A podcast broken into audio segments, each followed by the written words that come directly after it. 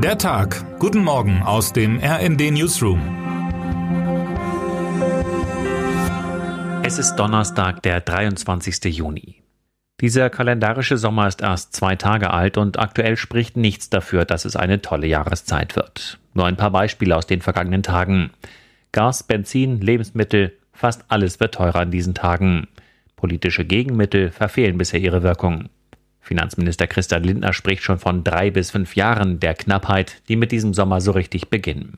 Sommersonne, Storno, Flüge werden gestrichen, Koffer bleiben am Boden und an allen Ecken und Enden fehlt Personal. Die Tourismusbranche leidet unter Personalmangel, Urlauberinnen und Urlauber werden darunter leiden. Flammen in Brandenburg. Die Dürre führt dazu, dass so viel Wald abgebrannt ist wie selten zuvor zu diesem frühen Zeitpunkt im Jahr.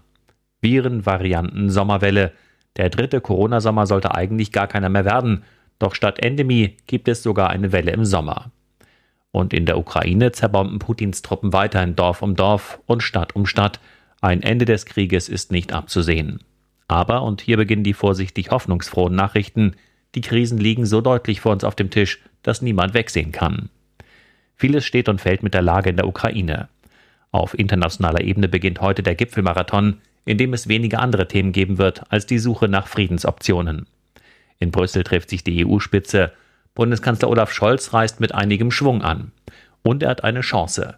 Die Gipfeltreffen von diesem Donnerstag bis Ende Juni, EU-Westbalkan, EU-G7 und NATO werden darüber entscheiden, ob dem Bundeskanzler nach Monaten seines Zögerns im Russland-Ukraine-Konflikt doch Führungsstärke auf internationaler Ebene attestiert wird, kommentiert Christina Dunz. Für Scholz spricht, dass der Ukraine im Abwehrkampf gegen Putins Truppen mittlerweile auch schwere deutsche Waffen helfen. Der Politikwissenschaftler Carlo Massala nennt die Liste der bisherigen deutschen Lieferungen und Ankündigungen durchaus beeindruckend. Antworten auf die Frage nach bezahlbarer Energie muss vor allem Robert Habeck finden. Der Wirtschaftsminister steht offenbar kurz davor, die Alarmstufe im Notfallplan Gas auszurufen. Im ungünstigsten Fall könnte das für Verbraucherinnen und Verbraucher schnelle und massive Preiserhöhungen bedeuten. In der Schublade liegen Regeln auch für den Fall von absoluter Knappheit. Auch in Sachen Corona tut sich etwas. Die Diskussionen über die richtigen Regeln im Corona-Herbst laufen schon. Man könnte sogar sagen, sie haben diesmal rechtzeitig begonnen.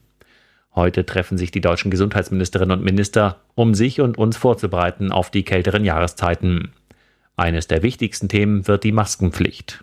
Der Blick auf den Winter, vielleicht macht er diesen suboptimalen Sommer doch noch erträglicher. Termine des Tages.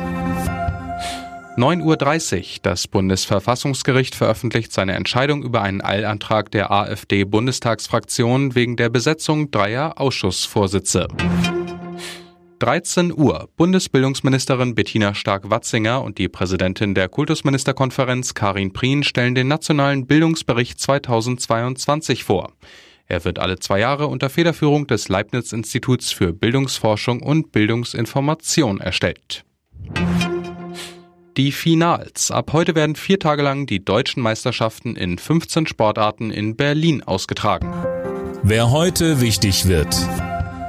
Die Weltgesundheitsorganisation hat den Rat unabhängiger Affenpockenexperten einberufen, der der WHO zum einen seine Expertise über die Krankheit zur Verfügung stellt, zum anderen empfiehlt, ob der Ausbruch als Notlage von internationaler Tragweite zu werten ist. Das Ergebnis kann heute Abend feststehen, womöglich aber auch erst in den nächsten Tagen. Und damit wünschen wir Ihnen einen guten Start in den Tag. Text Christian Palm, am Mikrofon Dennis Braun und Sönke Röhling. Mit rnd.de, der Webseite des Redaktionsnetzwerks Deutschland, halten wir Sie durchgehend auf dem neuesten Stand. Alle Artikel aus diesem Newsletter finden Sie immer auf rnd.de slash der Tag.